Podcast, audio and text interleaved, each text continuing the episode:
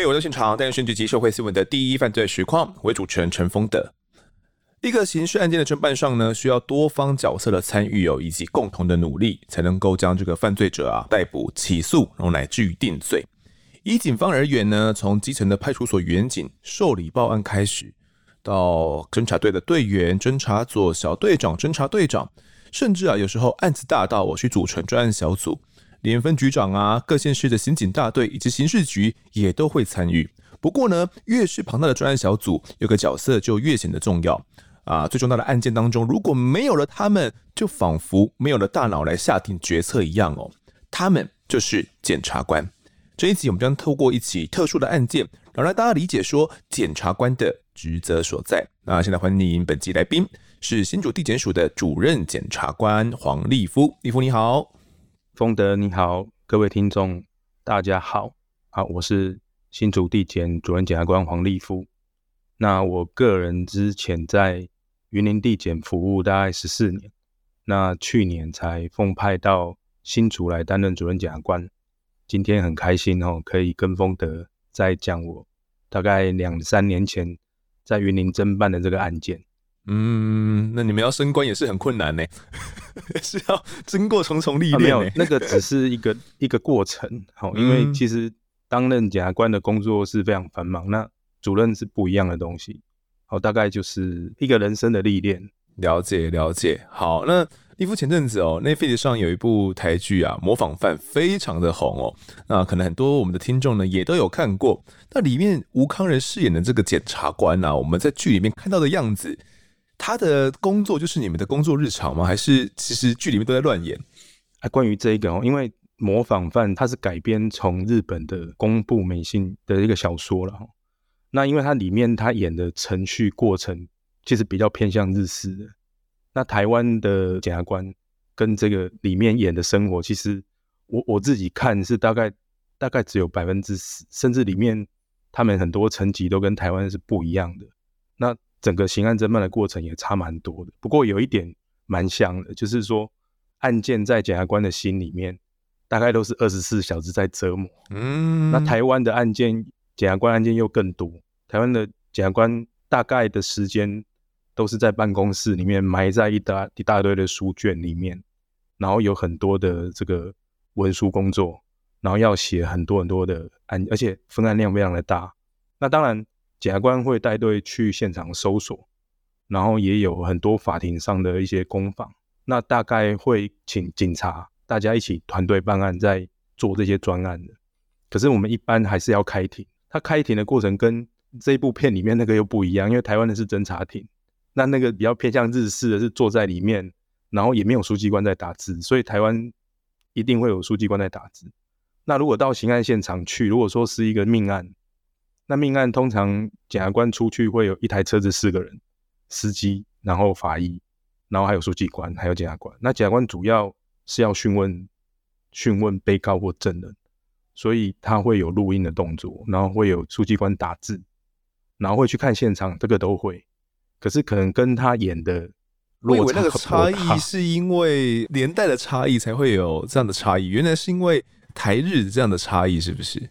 哎，对，这据我所知哦，台湾检察官就是侦查主体，他等于是所有的刑案的从开一开始侦办，然后可能到侦查起诉，然后甚至审判，检察官都要盯着法官的判决，然后判完之后要把人送来地检，然后再执行。那执行完了以后，还有现在还有法务部在推的要保护业务，所以还蛮多的。所以检察官现这个是真的是一个。可以说是刑事刑事诉讼法从头贯穿到尾的工作，嗯，所以蛮蛮忙碌的，非常非常的忙碌。所以跟这个模仿犯里面，我觉得他的跟一些罪犯斗智的这个过程是很像。呃，所以你 你们在看的时候被吐槽啊？哎，不会，因为大家都知道这是戏剧。好了，不说不知道，其实利夫啊，跟啊之前有来过案发分享过几个案子的林瑞兰小队长哦，也就是听众们熟悉的南哥，好像蛮熟的，是不是？你们之前有办过一些案件？嘿，对，因为林小，你们叫南哥哦，啊，林小队长，哎，林小，他在我们斗六分局，已经常年都有在办案件。那他先前哦跟我合作比较多是，比如说组织犯罪，就刑事局他们是叫做自评专案，就是针对一些黑道组织，然后或者是说有点黑帮，因为规模会比较大，人比较多，所以警察他们会希望检察官可以指挥。那那因为最近可能黑道犯罪又在台湾要升主流的侦办的一个这个情况，所以大家都为了这些案件都非常的忙碌。哦，他们先前因为跟林晓有一些案件的合作，所以在我们今天要讨论这个案件里面，啊，他也跑来在问我的想法。所以我们才会有机会来合作这个案件。对，没错，这一集要带的案件哦，跟南哥确实有一些紧密的关系啦。但是呢，我们要站在干美的角度哦，检察官的角度来侦办整起案件哦，到底怎么样的呢？准备好的话，就跟着我们的声音进到案发现场吧。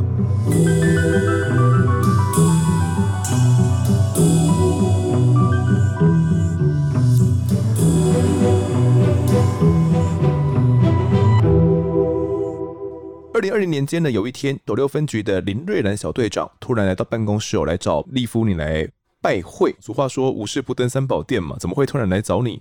当天的经过怎么样？立夫还有印象吗？这个案件哦，虽然是在两三年前哦，但是因为林小哈他跑来找我，那他当时是说有人把人撞了，然后逃了。其实这个案件在当地的邻里会有一些疯传。然后他对于这个嫌犯哦调了好多好多资料，然后他就觉得内心不单纯，所以他才跑来找我来研究研究研究这个案子到底是怎样。那我们我们通常这个叫做研案，其实如果说以战略的角度，就是有点兵推，你把现在既有的东西，然后拿来这边跟我们讨论。检察官的专业其实是刑事诉讼法，就是我们会分析说你现在的你现在手上的证据，日后拿到法庭上面。这些证据堆积出来的事实，哦，或者说你未来遇到被告会怎么讲，证人大概会怎么讲，有哪一些人，或者是说整个犯罪事实扩大到哪一个范围？那、啊、现在什么都还没有诶，可能只是一个非常粗略的一个轮廓而已，你就要想到这么后面的事情了。那啊，这个没办法，因为我们的案件太多了，就累积太多了，所以大概会有一些研讨，他的一些事实跟背景资料。加进来哦，那对有经验的检察官来讲，他会很快速的，或者是说他会找一些资料来研究。所以，我们常常啊，我们听到很多检察官说，你一张检举信函进来，我们就可以办出一个大大大的案件。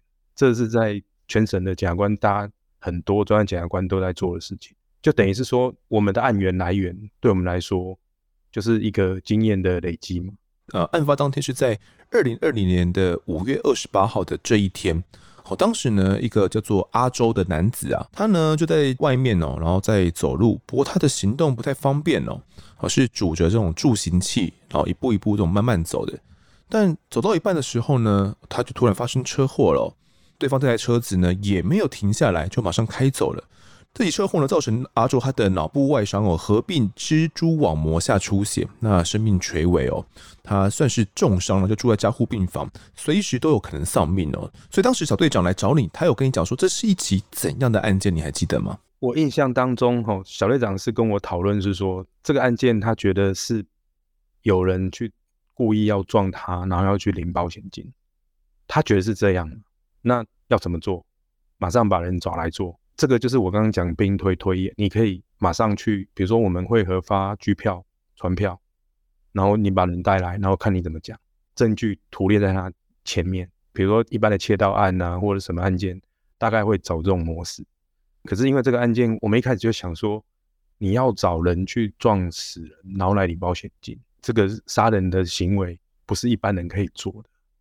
那他会做这种事情，他要很大的代价。他可能会事先有一些缜密的思考，然后或者是说他不是一个人在做的这件事情，然后更胜一步，因为我们先前有其他的一些知道很多别的案件，那他可能已经做不止第一次，啊，或许他前面已经做过很多次，那他会留一些线索，那我们是不是应该找更多的东西？那他撞了人之后，他又还没有领保险金。他当下而已，因为其实是林晓来找我的时候是大概撞没多久。他有跟你讲说他们掌握到哪些线索吗？嗯，印象当中啊，林晓他是说他们有去调监视器，那那个监视器哦，一开始那个车子是绕了一次，然后又绕两次，然后到最后第三次他还撞了那个人跑掉。他们就是说怎么可能绕那么多次？印象中他有说阿周他是有接到电话，他才走出去的啊。可是当时阿周人已经在医院，然后甚至是家务病房，我就跟他讲说那。这种情况下，哦，如果我们认为是，譬如说杀人好了，那问题是现在被害人躺在那里啊，怎么证明呢？那怎么证明？你现在被告来了，他就说我没有，他就撞了人逃了。你其他的线索都是一些证据堆砌起来，没有人讲话，你没有任何的人去把这些东西拼凑起来。那光靠我们的推论，我觉得这个难度很高。从一个客观的第三人来看。当时哦，林小来报找我们报指挥的时候，这些客观证据要连起来，不能说很困难，但是必须来的人全部都很坦白讲。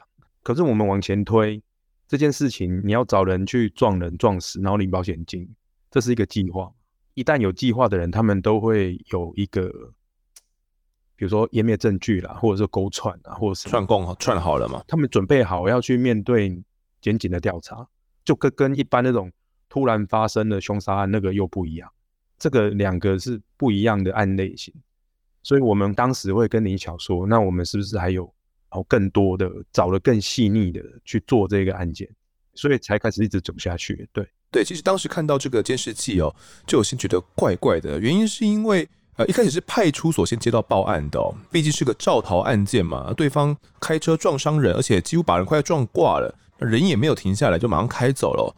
所以当时呢，家属把被害人送医之后呢，也有去报案。那派出所就调了监视器哦，就发现说，哎，这台车子来来回回三次。一开始他们也没有当做一回事哦，以为是这台这台车子只是迷路而已。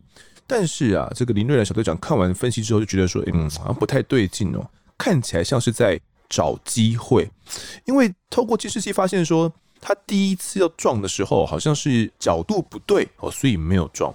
第二次是因为对向刚好有一台车开过来，哦，所以觉得诶可能也不对，所以也没有撞。直到第三次呢，再次经过被害人旁边的时候，他就加速的冲撞了，然后并且就逃离了现场。那回到现场看的时候呢，也发现说，其实那个巷巷弄是非常狭窄的，大概宽只有五米而已，所以只有两台车可以相会。开那么快，在那个巷道里面，说实在是一件。不太正常的行为啊，而且他几乎完全没有减速，是一个加速状态下撞上去的。当时呢，南哥还有掌握到一个证据哦，就是被害人阿周啊，他其实是有一个保险的，而且是在短短一年里面呢，就有投了一些巨额的保险。这个保险部分，你们调查之后是一些怎样的状况？我们通常去调这个保险资料的时候，一开始就会有一些电脑回来的一些资讯。可是我们想说，哎、欸，他到底上面的签名是谁？他短短的时间之内保了好像好几千万，嗯，两千多万的保险金哦。那我们当然就会跟前面我刚丰德讲的那些，就是绕三次然后撞人这些事情会有一个连结。那这个连结当中，当然林小一开始他就觉得这个是非常非常有问题。那可是我我们还是要跟他讲说，哎、欸，那个保险签名。这些东西，就我们实务上来说，有可能他就是这个被害人，他身体不方便，那他就找他朋友说：“我授权你代签，这也是合法的。”他可能违规，可是他不违法哦，就他有得到授权了，哦，他就不是伪造文书了。那手不方便，你帮我签，那我同意你这样，至少我没有诈领保险金的这个翻译啊。可是当时被害人就在交病房，我们没有办法去 confirm 这一点。跟林小商商量说，当时这个保险的部分，哦，我们要调查清楚，因为这么多的保险金哦，为什么保险公司还是会吃下来？啊，当然很多是旅游平安险，可能签个名就 OK 了。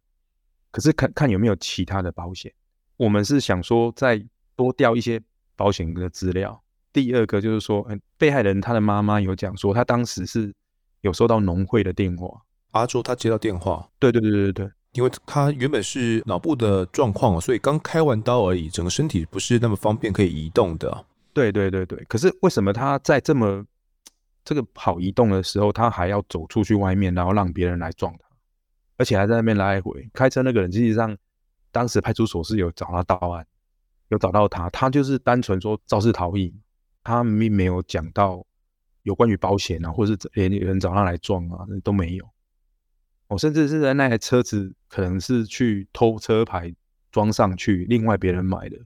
一开始的时候，他在派出所也没有讲这些，因为我们当时是跟林小讲说，这个案件因为我觉得不单纯，那他背后其实也涉及到保险公司可能好几千万的的钱。那我是希望说，啊，你们能不能上线监听，然后再去跟监？那其实这个对一般警察来讲的话，难度是比较高了，因为。监听要做很多东西，然后要有做译文，嗯，就是听的东西要把它打成文字啊，这个译文啊，对对对对。对，对，像我们地方警察，他们可能通常是在办比较重大案件啊，或者说毒品案件，哦，他们才会去做监听的动作。啊，因为这个地方跟刑事局毕竟不一样，哦，刑事局他们可能就是每一个案件都都会比较大型的都会这样做，那因为林小跟我们之前有配合蛮多案件的。所以我们跟他这样讲，然后也跟他演案那么多，他诶、他也很赞同。那所以我就请他找了一些可以上线监听的一些相关资料。哦，就是这个，其实在我们通讯家保障法，哦，就是有规定说，啊，你要上线监听人家，你就要有一些一些资料，要有一些资料，要说服法官，因为这是法官核发的。核发之后，那我们还要跟警察讨论说，那谁要听呢？让他们再去跟监找方法，这样子。这台车子其实当时是一个钓鱼客发现的，在章鱼大桥的桥下深处哦，而且呢，这个车牌还在上面。后来才查书说啊，这个车牌啊跟车体其实不是同一台车哦，车体本身是报废车的，车牌呢则是偷来的脏牌。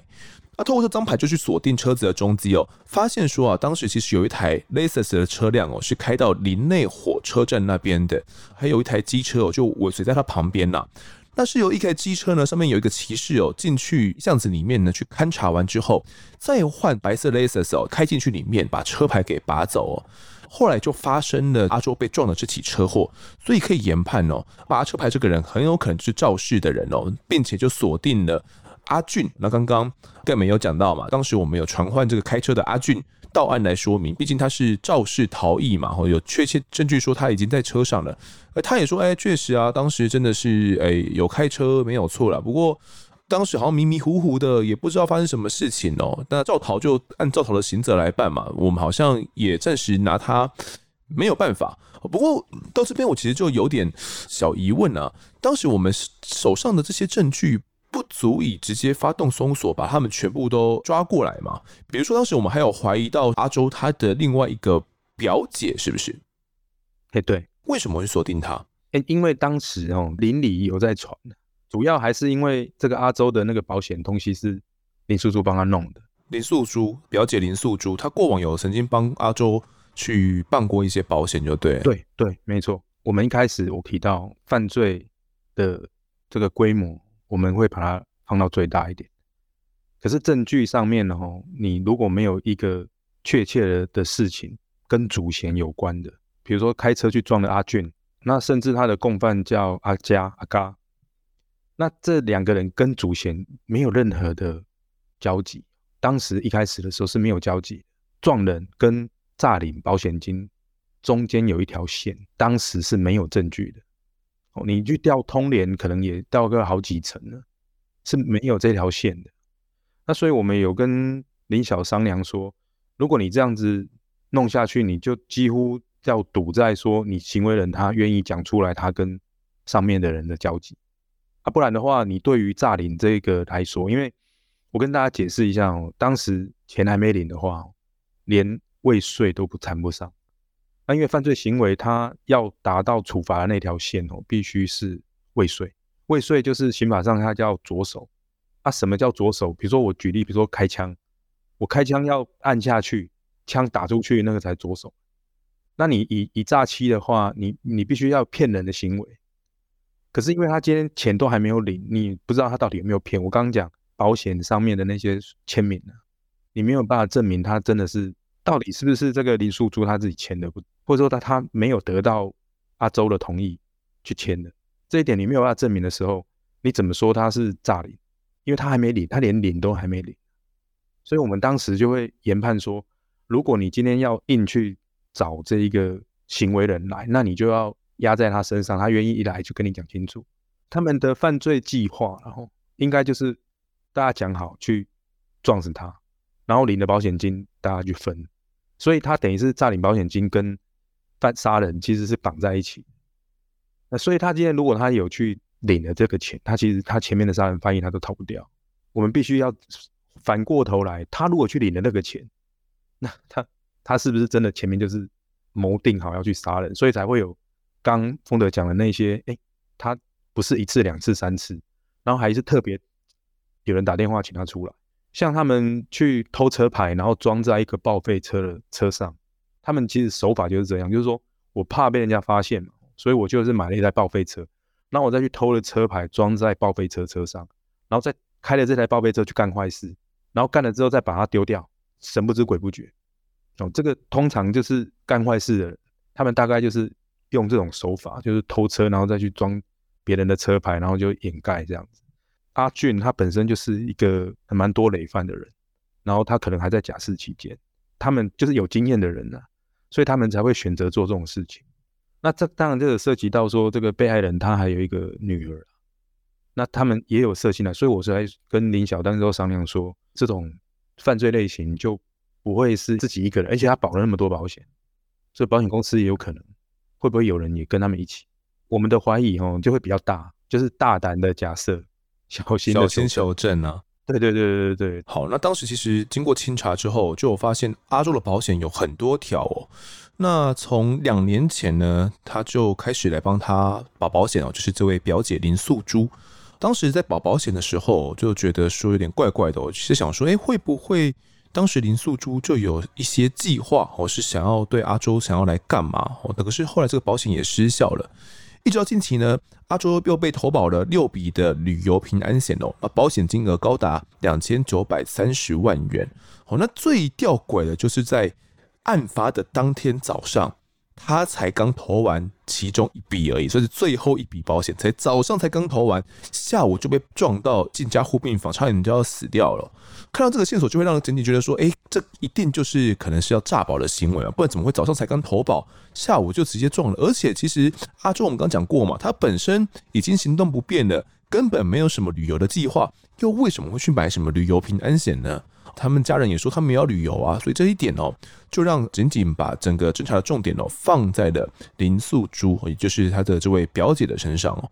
那你们调查目前我们这位嫌疑人林素珠，她是一位怎样的女孩子呢？我们之前呢、在调查她的时候，就会发现说她的先生已经过世了，也有一些子女，印象中有一个儿子比较大。我们当然也怀疑说，因为他们是不是有一起合谋？当然最后没有办法证明。但当时是真的有怀疑，我们也发现说，哎、欸，他为什么会跟农会比较熟？因为他之前有在农会做过这个理事，保险是跟农会保的，是不是？还是怎么样？对，有一些旅行平安险是在农会里面就是签带过去的。他那个可能农会里面有跟保险公司有合作，合作哦，类似这样。是，然后呢，他自己本身其实外面有欠蛮多钱的。那之后哈，我们会发现，当然就跟丰德刚刚讲的那些剧情一样，他在短时间之内。保了很多，那有一些是很久以前保的失效，甚至是说他的，我们有发现，就林素珠他自己的，好像之前的兄嫂，还有他先生得癌症死掉，发现说，哎，怎么他的亲人都挂掉，他的一些什么爸爸妈妈什么，就是后来都不在，所以我们有请再去清查他过去的有没有问题。那后来发现说，哎、可能没有问题，但是他确实领到了很多保险金，其中就是个兄嫂的部分了。因为当时他算是有帮兄嫂保了一些保险哦。那车祸过世之后的调解啊、理赔啦，都是由林素珠出面来处理啦。好，那拿到这笔钱之后，尽管钱不是他的哦，可能是要给家属的，但是因为他可能中间有帮忙协调处理，所以呢，对方就感念他嘛，就把一些钱就给他了。所以就想说，哎、会不会真的是林素珠这样子有点食髓知味哦？觉得哎、保险其实蛮好用的，就是蛮好拿到的。如果真的有发生意外的话，哦再加上他本身曾经在农会担任过理事嘛，所以对农会的整个工作啦、整个流程啦、保险这些业务也都算是蛮熟悉的哦。所以我们就盯上了他就对了。对，他是最有可能的，因为他有他取到这个保险的这一块的业务嘛。然后他自己本身可能跟这个被害人也有一个一定的连结，而且都是他弄的，所以我们就锁定到。但是我们还是一样的一个道理，就是说，哎，可是这个林素珠他跟真正开车去撞人的这一些人，他们中间其实是没有连接点。那你没有连接点的时候，你怎么去架构说，哎，他真的是为了领保险金而杀人？哦，这一点我们觉得还是要再调查更多的证据。了解。那目前我们是锁定了林素珠以及开车的阿俊来监听。那刚好提到一个叫做阿嘎，他是怎么样被被你们也发现的呢？我印象当中还是调通联，听这些人的来往的对象，然后再。找到这个人，因为其实我们是锁定另外一个叫陈楠。当时你刚丰德有讲到一台 Lexus 的车子，这台车子是跟他有关的，他是车主，他会跟人家去买报废车，然后都开他的车去。可是因为我们后面一直认为说，这个林素珠他其实也是六十几岁，我们一直在想说，如果没有人跟 support 他，那他为什么会要做这种事情？所以才会说去锁定旁旁边周围的男生呢？可是那个陈楠，他因为他是那个那台的车车主，然后他人又一直浮现在一些案发现场的附近，然后我们才会去一直这样子沿路怀疑他，然后在调查的过程当中，另外的人才会浮出来，真正的这个人的阿嘎，他最后就浮出来。哦，了解。所以我们当时在听他们的时候，有听出什么东西来吗？除了说人物的关联性之外，其实，在监听的过程当中，一方面看他们的生活有没有因为这件事情而改变。那另外一方面是说，在这段期间，我们去问了保险公司，因为毕竟保险公司被害人，那他们也很紧张。因为我我一直是跟保险公司讲说，我们在跟他出来领钱，或者是做什么动作，他们知道，他们知道，我们就是意思就是一开始我刚才跟你讲，我们在计划就在等这个。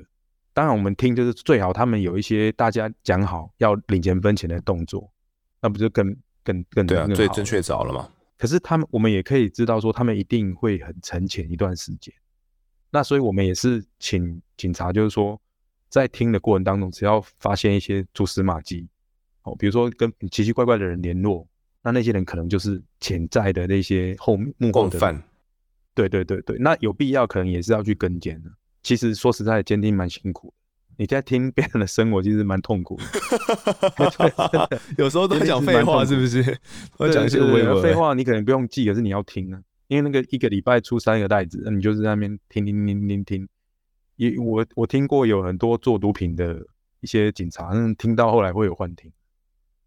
真的真的真的，你听听那些监听袋子，会听到后来会有幻听的动作，那职业病了。对，但是你就会很了解他这个人的习性跟。他大概为什么哦，在这个时候做这件事情？那这样子有助于后面你真的在收网的时候可以跟他对谈。主要是警方在听，然后他会有价值的东西可以检察官啊。对，刚刚讲到一个那个模仿犯的检察官，然后他跟现实检察官差别最大的就是，现在检察官手上可能是同时有一百到两百件的案件，他不会为了做这一件。我就想说，到底为什么他可以一个一个案子办那么久？我手上可能有二三二三十个专案，嗯，这是其中一件，可能其其他的案件，嗯，比这个更大件，或者是说别的不同类型的案件，然后同时在跑，所以我们同时要应付好多好多的人，案子不会只有这个案件，嗯，可是我们这个案件会有印象，是因为当然办命案或者是说办这种杀人的案件，尤其是这么复杂的。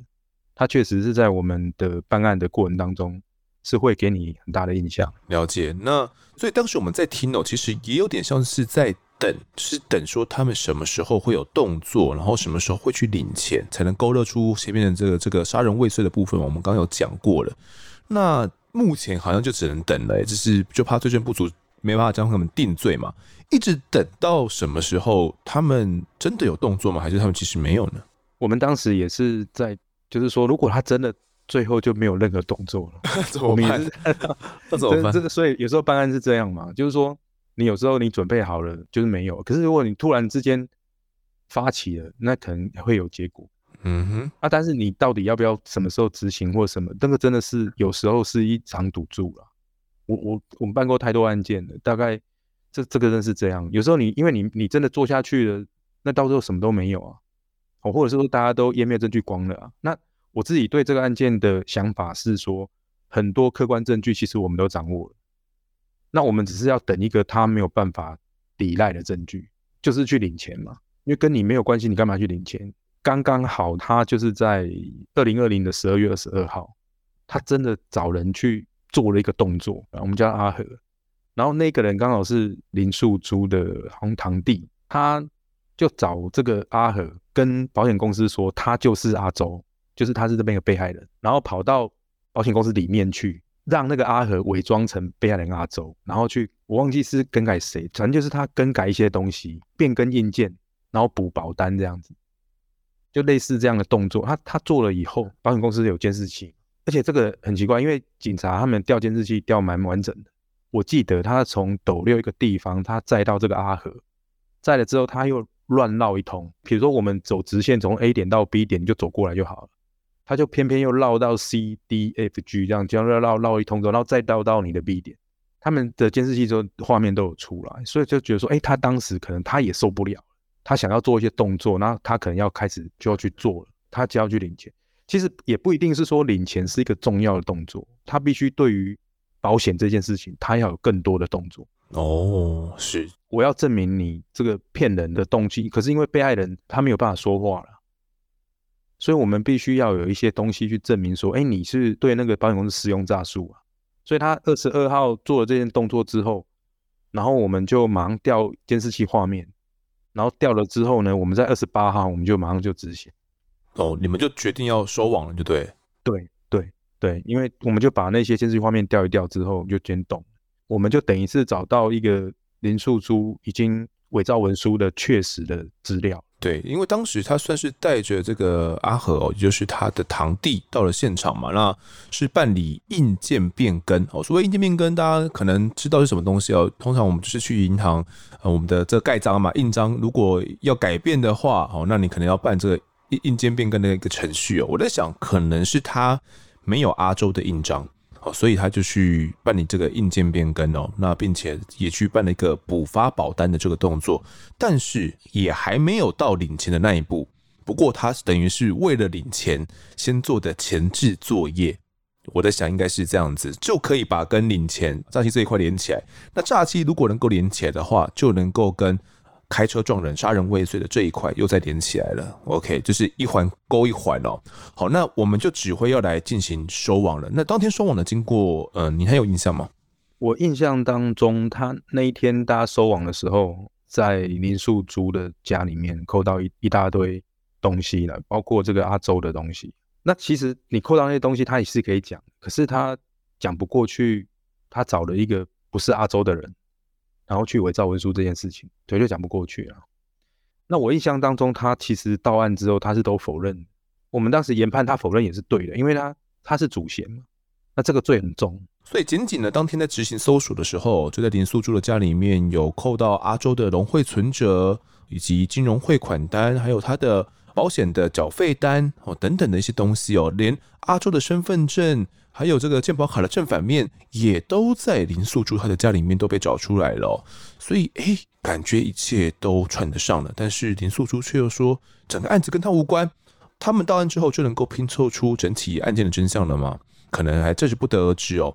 不过到案是一回事哦，后续该怎么起诉才是检察官真正开始头痛的点。我们就留在下一集再来继续跟各位听众探讨。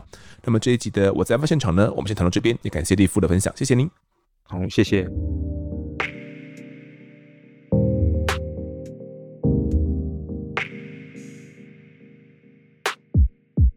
接下来是听众时间，来读一下听众的抖内。这期抖内的是爱打游戏的瑞瑞，他说嘞，最爱的节目哦，对我的帮助很大，让我能够更客观理性的看待事情，用更多元的面向包容别人。每个角落呢，发生悲痛的事件，提醒着社会还有很多应该努力进步的空间，同时提醒着自己有多么的幸福，不要变成一个冷漠的人，相信一切呢都会指向更美好的地方。感谢啊，专家来宾们的分享让我收获满满，拜托拜托拜托，请继续把优质的节目做下去，爱你们。好的，感谢这位瑞瑞哦。那客观理性呢，我觉得是一件蛮重要的事情哦。如果我们能够尽可能的站在他人的想法去看待事情的话，我觉得很多纷争是可以减少的啦。你比较可以去理解别人为什么会抱持着这样的想法哦。可能即便最后面你还是不一定会认同，但你可能可以去设想对方为什么会这样子想。那我们呢也会继续把案发做下去的，爱你。好，那下一个抖内的是安娜，好，她说嘞，这个世界什么人都有，也常常看到少数很喜欢留负评给一星的酸民哦，所以希望他们不会影响到你的心情。括号虽然知道很难。但我相信呢、很多网友和听众呢都有感受到你的用心，还有你对那些案件受害者的同理心和正义感。我相信这也会是一直留下来支持你的网友的其中一个原因。送上五颗星，为你加油打气，谢谢安娜哦。这个五颗星留在这边，我也是感受得到啦。那那些呢留一星呢不喜欢我们的听众，我觉得自己是没有想太多啦。总之。确实很难不受到心情影响哦，但我觉得这也是需要训练的，就尽量不要去影响到自己的制作心情哦。然后，当然，如果是有客观哦理性上的建议的话，我都还是会看的。但如果是那些为酸而酸的人的话，我就觉得啊，没什么好回的了。那我相信呢，大家喜欢案发应该会有各式各样自己的理由。呃，我们呐、对于受害者的同理心哦，以及这个正义感，呃，可能大家是可以感受得到的。那尤其是来宾呐，因为他们站在第一线哦，跟被害者啊、加害者他们都有自己的接触，所以对他们来讲，这份心情哦，想必是更加复杂的。他们也更能够去体会啊，受害者他们以及他们抱持的这个正义感哦。我们通常也会问他们对于整个案件的想法，所以大家可能更可以去了解到第一线执法人员哦，他们抱持的怎么样的一些想法，跟他们对于案件的看法是如何。好，接下来读一下 Apple Podcast 的留言。留言的是这个 L U I A 一七哦，他说 K Bus 来的太赞了，我还在九十八集直接跑来评五星哦，发现怎么都没有人评论丰德内裤会说成耐耐裤，这点和我妹小时候一样。耐裤，我好像真的念耐裤诶，原本我自己没有发现哦，在看到这位听众的留言之后，我在想，到底是不是常常念成内裤？内裤。嗯，还是念内裤啊，好像念内裤比较多诶。嗯，好，这看能不能够纠正啊。总之就是一个小习惯嘛。好，下个留言的是这个呃，Casey 零七六，期待更新，回馈一下童话那一集哦。其实之前呢听过启示录谈过的那案件内容呢，大致上和这集说的大同小异。但是我听到童话这集的时候，因为离听完的时间有点久远了，所以一开始听的时候有点听不懂。回到案发的 Podcast 介绍页面看，没想到是自己曾经听过的。但我喜欢丰德的讲述内容，我再听一次。说真的，内容比我之前听到的丰富很多，细节也多一些，听起来呢非常精彩。还听了两次，一次听 Podcast，一次来看 YT。虽然和阿善师呢撞案件。但是放心，我觉得是不一样的风格哦。现在已经听到错别字新的那一集，因为你们的互动让我忍不住来留言。维基百科那一句哦，让我站在路口笑好久。你们的互动真的很好笑，让紧张的气氛呢有些放松。我听得很慢，因为怕没有案件可以听哦。那期待每一次的更新。再次谢谢丰德，谢谢制作团队，加油丰德。好，谢谢这位 Kissy 零七六通话哦，那一集应该就是。请到抒情哥来讲案子那一集，那也是因为他当时是分局长的角度啦，加上他其实是很特殊哦，他自己是见识的这种经验嘛，以前是见识巡官出来的，所以呢，他自己在这个案件的时候，他也有进到相应接口室里面哦，然后看了一下这个遗体的状况，所以。这当时是我没有设想到的，所以他讲出这些内容的时候，其实我也很惊讶。那我觉得这种真实犯罪访谈的节目，不管是 Podcast，我又或者是电视节目，像启示录他们那样，最大一个特点就是，当你决定邀请到谁哦，这一个案件所讲出来的内容就会有所差别。那像在启示录呢，目前的两位记者都是非常资深的社会前辈哦，呃，其实有一位也算是跟我。呃，有一点点小交集哦，我们有有时候也会聊聊天呐、啊。那以启示录的制作方式的话呢，他们大概一集会邀请到两三个来宾以上哦。那透过不同来宾呢，他们可以拼凑出整个案件更具体的轮廓，他们可以透过剪接的手法啦，然后让不同的来宾去讲这段时间可能在侦查阶段发生什么事情。但是这样的制作手法呢，是不太适合使用在 Podcast 上面的，就是这样子剪接方式是不利于 Podcast 的进行的，大家会听不太懂。也之所以这样呢，在案发哦，我们一集里面顶多邀请一个至多两个来宾呢来讲这整个案件哦。那当下在问的当下，因为是基本上有点像在 live 的状况嘛，虽然会经过剪接哦，所以哪些问题要先问谁？那这个问题问完后要再问什么？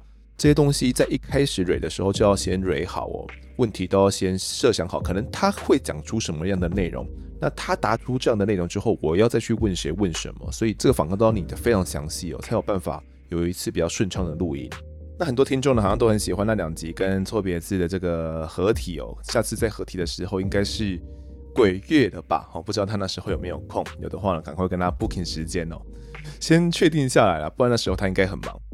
好，接下来读一下唐韩主的留言啊，他说又来给五星了。前阵子在忙哦，最近才又利用空闲的时间补集数，听到丰德呢在吴兴华犯罪集团那一集听众评论的回馈，提到尊重跟理解不一样的声音那一段，觉得呢丰德的心态很正。虽然大家不一定能够同理别人哦，但至少能够试着去理解跟尊重不同的声音。如果能够做到这一点的话，应该就会少一些社会事件吧。希望呢，能够有越来越多人听像这样正向的节目，赞赞。嗯，我自己觉得，如果大家能够做到的话，不一定会去减少社会事件，但是，呃，我觉得我们社会的分裂会比较少，就是不会撕裂的那么严重。因为在现在，大家好像没有要去插小，没有去理解别人到底是想什么的。尤其是呢，对方站在自己对立面的时候，但我其实会想啊，如果你真的想要去改变对方的思想的话，吼，你应该要先去理解对方为什么这样想，你要去理解他的整个思考的脉络是什么，你才有办法去说服他嘛。这有点像是辩论哦。那其实像我自己，呃，也会蛮喜欢去说服别人的。其实我是一个耳根子蛮硬的一个人，以前自己很难改变想法啦，一些朋友啊也会给我这样的回馈哦。后来才知道说自己该要怎么样去调试，那也会尽可能的去知道说别人为什么会这样子想哦，那尽可能去同理。那之后呢，可能会稍微改变一下自己的立场，因为觉得诶，对方这样子想好像也是有其道理的。我不一定要坚持己见，我可以跟着对方的方式去走哦，那减少冲突。因为我觉得要去说服别人，其实有时候也是一件蛮困难的事情。好的，那接下来读下一个留言是莓果饼干，他说谢谢用心的制作团队。听完北投血案后，首次来留言，这是第二次听管大讲灭门案哦，实在太喜欢了。管大的声音很好听，叙述的方式也很流畅，仿佛能带领大家身历其境。尤其是针对这种年代久远又带点神秘色彩的案子，管大的叙述啊，真的很精彩。虽然呢，我听完仍觉得那位凶手可能只是烟雾弹，背后呢牵扯到的应该没有台面上的那么单纯。但无论如何，真相已经无法大白。心疼的是那些仅同住在屋檐下的无辜之人，也希望活下来的家属能够好好的。再来是关于听到有人留言反映小灯泡妈妈在节目上情绪的部分，小灯泡案是我至今呢仍不敢听的集数，因为呢仅仅是看到小灯泡案的文字叙述，我都会让我无法抽离，所以实在是无法理解哦，怎么会有人跳出来指导他在叙述女儿发生的事件时，应该展现什么样的情绪？我想呢，也许纯粹是立场不同，又或者留言者真的没什么同理心哦。但无论如何呢，都想说声善良一点吧。她也许呢有很多你不认同的部分，但在这件事情上，她只是一个妈妈。最后，谢谢主持人和所有案发制作团队的成员。这个节目啊，真的很精彩，也一直在进步，会持续收听下去。谢谢你们制作这么优质的节目给我们。好了，现在回复这个管大的部分了。其实管大讲这类型的灭门案，因为年代久远嘛，所以讲起来特别有感觉。我自己在听他讲故事的时候，会觉得说，嗯，好像真的坠入到这种时光回廊哦，坐了时光机一样，回到那个时空背景。那那个时空背景呢，其实对我来讲是相当陌生的哦。像我，我是七十九年次嘛，那可能很多听众。稍微比我大一点，或很多可能是比我还要小哦，所以对那个时间呐、那个台湾早期是一个怎样的经过，那个时候的社会背景、生活的经济状态是怎么样，都是很陌生的。可能我们只能从父辈啊、祖父辈大概去听到领略一二而已啦。但是透过广大的讲述，你就可以知道那个时候实际的生活状况是怎么样的。那为什么会发生那类型的案子呢？可能就会有很多想象的空间哦。那至于呢，婉瑜在我们节目情绪的部分哦，因为之前就有回复过，这边就不再多讲了。下一位留言的是这个铁块哦，他说铁块木群，我从第一季开始听哦，但跟很多听众一样，直到现在才想到要评论跟留言。谢谢丰德带给我很多好听的故事，喜欢清晰的口条，还有客观描述的经过以及结尾。我也喜欢谈论检察官求刑，还有裁判官量刑的原因以及经过。我认为这是很好的去拉近司法体系跟民众之间的认知差距哦，不要都被媒体的恐龙法官之类的形容模糊带过了。另外，今天留言的主因是因为台中所发生的离奇命案，十八岁的高中生呢刚继承五亿房产，就跟代书儿子结婚，然后坠楼亡的故事。希望呢丰德团队能够持续追踪。好，现在讲这个十八岁高中生的这个案子哦，这个案子最近炒得非常非常的大，大家都在关注哦。那其实我多少也是有在关注，但是没有详细的去看每个呃新闻以及这些详细的内容，但大概知道是发生怎样的一件事情。那当初看到这个案子的时候呢，我只想说，真的连小说都不敢这样写哦，就是这种案件情节太离奇的，所以会让人家有很多遐想的空间。那我会认为呢，自从家属出来开记者会之后，哦，整个媒体的声量呢也炒得非常大，大家也都非常关注。检警他们目前应该是都已经绷紧神经哦，在调查当中了，那就给他们一点时间哦。我自己会认为呢，在找什么知名法医回到现场啊，然后去看有什么样的状况啊，是觉得有点没有什么必要啦。因为我觉得呃，相关的单位哦，他们应该都是很用心、很尽责的在调查喽。那多找这些人回去在现场看，基本上都是在看那些已经被破坏掉的机证，你可能也看不出个什么所以然的了。但是呢，站在家属的立场哦，当然是想说要穷尽一切的可能嘛，觉得诶，谁是比较有话语霸权的啦，媒体会关注的啦，就会找他到现场去看看哦，希望有一些新的发现，希望是能够去找出这个真相的嘛，这些也都是可以理解。总之，我觉得我们现在就静待整体的调查，如果之后。真的有起诉，又或者是最后面呢不起诉，我觉得都是一个结果。我们可以再从这个起诉书或者是不起诉书呢来跟大家仔细谈谈。那这位听众呢还有提到说，他很喜欢这个检察官求刑啊，跟法官量刑的原因跟经过。我也觉得这部分呢是可以跟大家好好来聊聊的。一直以来，可能台湾的真实犯罪呢对于这方面不太会去多加琢磨，也之所以是因为大家都不太琢磨，才让大家对司法的距离是很远的。那怎么把这些非常困难、非常深涩的量刑啊，以及求刑跟这个判决的经过，尽可能把它简化之后跟大家来讲，我觉得这也是一门功夫啦。我可能没有办法做得非常的好、非常的完美哦，毕竟自己也不是这种法学出身，但也就只能尽量的做，让大家尽可能的可以去理解，可能在法官在判决书上所写的到底是什么内容，他们有怎么样的一些考量，所以哪些东西他们是相信的，哪些东西是不相信的哦。就如同我说的，法律判刑一直以来就只是尽可能的去接近真相而已，有可能最后面的判决结果不一定是事实哦。这我们在很多这些案件内容，我们都可以看到有一些相关的这些判例了，就是你会觉觉得说这部分是不是怪怪的？但是好像也就只有这些客观的证据能够去支撑，所以法官也就只能这样子判而已。那很多东西哦，不是一句恐龙法官啦，就这样带过去了，深入去了解。法官判决的原因，你才会知道他为什么会这样判。那如果你是站在那个角色的话，你会不会有一些跟他一样的想法出现？可能你原本觉得啊，这都是恐龙法官我被判吗？那如果你充分的理解，展示在他的手上的是有哪些证据的时候，或许你也会有同样的想法，也不一定。好，下一位留言的是这个一零零三三五六，他说买的鬼父的书。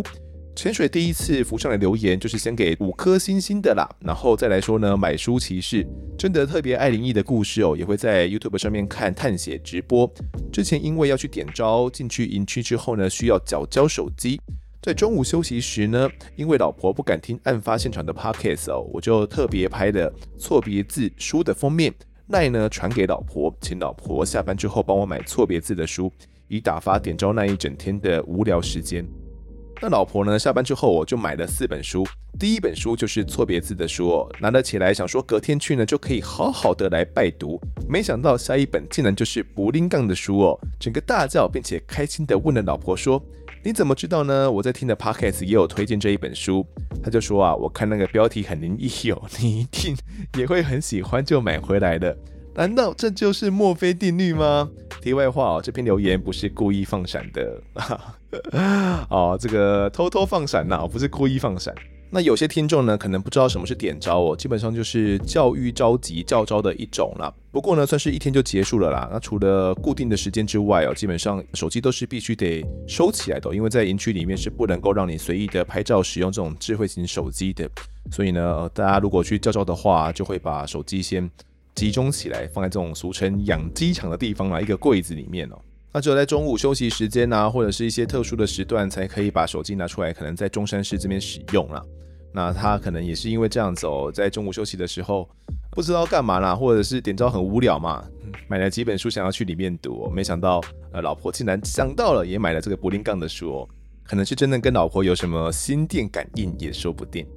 好，下一位留言呢是这个新竹的西。好，那他说用心的团队，风的声音呢陪伴无数个上下班时间，每个听来心惊胆战的案件呢，如何抽丝剥茧到破案，细细倾听，也推荐念大学的孩子，让他们知道社会的险恶哦，如何小心谨慎的交朋友，防人之心不可无。好，那这个大学的孩子哦，也都成年了嘛，所以基本上哦，他们交友圈应该都是。复杂的会很复杂啦，一不小心呢，我就真的很有可能去认识到那些坏朋友。但我觉得，嗯，如果啊家庭教育有做好的话，他们也都能够去辨识哪些是好朋友，哪些是坏朋友啦。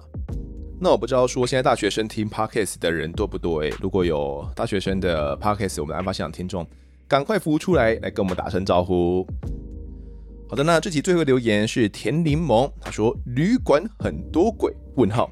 风德你好，我是新听众，目前从第一季零一一路听到第二季的一零五了，真的越听越上瘾。但看到呢二二四旅馆闹鬼，就偷跳到最新一集先听了。我要分享我与男友呢住旅馆的经历。我和男友都是特殊体质，有一次在宜兰的旅馆，他们房间呐是长形的，楼梯上去是床，床后面才是浴室，但只有一侧的床旁边呢可以走到浴室哦。那睡到隔天早上，我起床之后叫男朋友，但他没有醒来。过了十分钟之后，男友下床走到浴室跟我说，他被叫醒了。我说：对啊，我刚刚有叫你。男友说：不是，是楼梯那两个叫醒我。我说：嗯，他们叫你干嘛？男友说：因为我睡在走到那边哦，他们不敢过来，看你起床了才来叫我。我大笑说。他们又来浴室蹲哦，哈哈哈，哈！男友一脸无奈。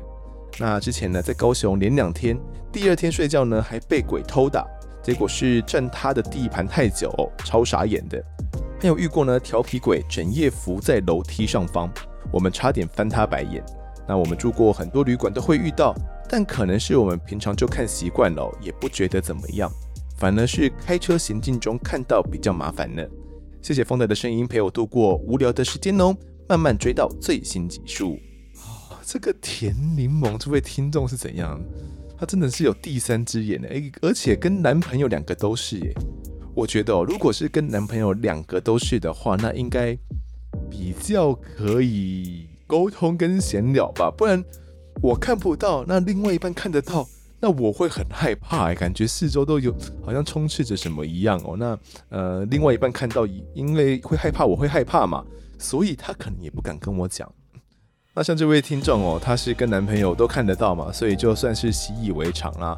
那在旅馆里面遇到鬼哦，也可以当做是笑话，跟男朋友互相分享哦。被鬼打醒也可以当做是一件趣事。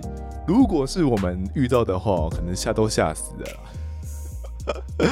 哦，这位听众真的是非常特殊哦，非常特殊哦。总之。呃，这个听众时间我们就读到这边。如果各位喜欢我们节目的话，欢迎到 Instagram、脸书以及 YouTube 来搜寻订阅。我在案发现场，掌握更多人的消息，也可以跟风德我聊聊，给我们建议。各收听平台上按下订阅，还有五星评分，就是对我们最好的支持。另外呢，案发现场团队持续募集当中，只要透过 Mister Bus MB 三的订阅赞助就可以来加入我们。还有专属的赖社群呢，可以跟风的老粉们一起抬杠聊案件心得。目前呢，我们还有 Discord 群组可以免费加入哦。如果各位在 Apple Podcast 上面留言的话，我也都尽量在节目中给出回复。跪求听众们推坑给双方的好朋友，一起听听看我们聊案子。案发现场，我们下次再见。